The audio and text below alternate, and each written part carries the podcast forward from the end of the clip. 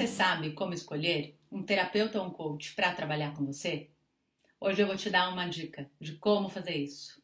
Meu nome é Nathalie Favaron e eu trabalho com constelação familiar, psicologia positiva, hipnose ericksoniana e mais 11 abordagens de terapia.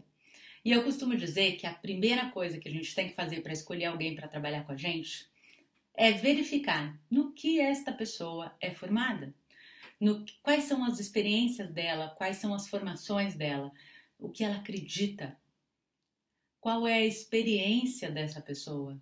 Ela faz isso há pouco tempo, há muito tempo.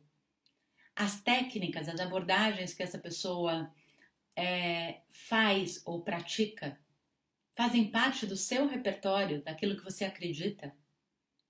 Isso em poucas buscas pelo Google ou até no Facebook ou com seus amigos, você pode se certificar. Por que você não vai querer encontrar alguém para se abrir que você não confie que ela tenha as ferramentas, a maturidade e a formação necessária para que você se sinta seguro e bem atendido? Essa é a primeira dica.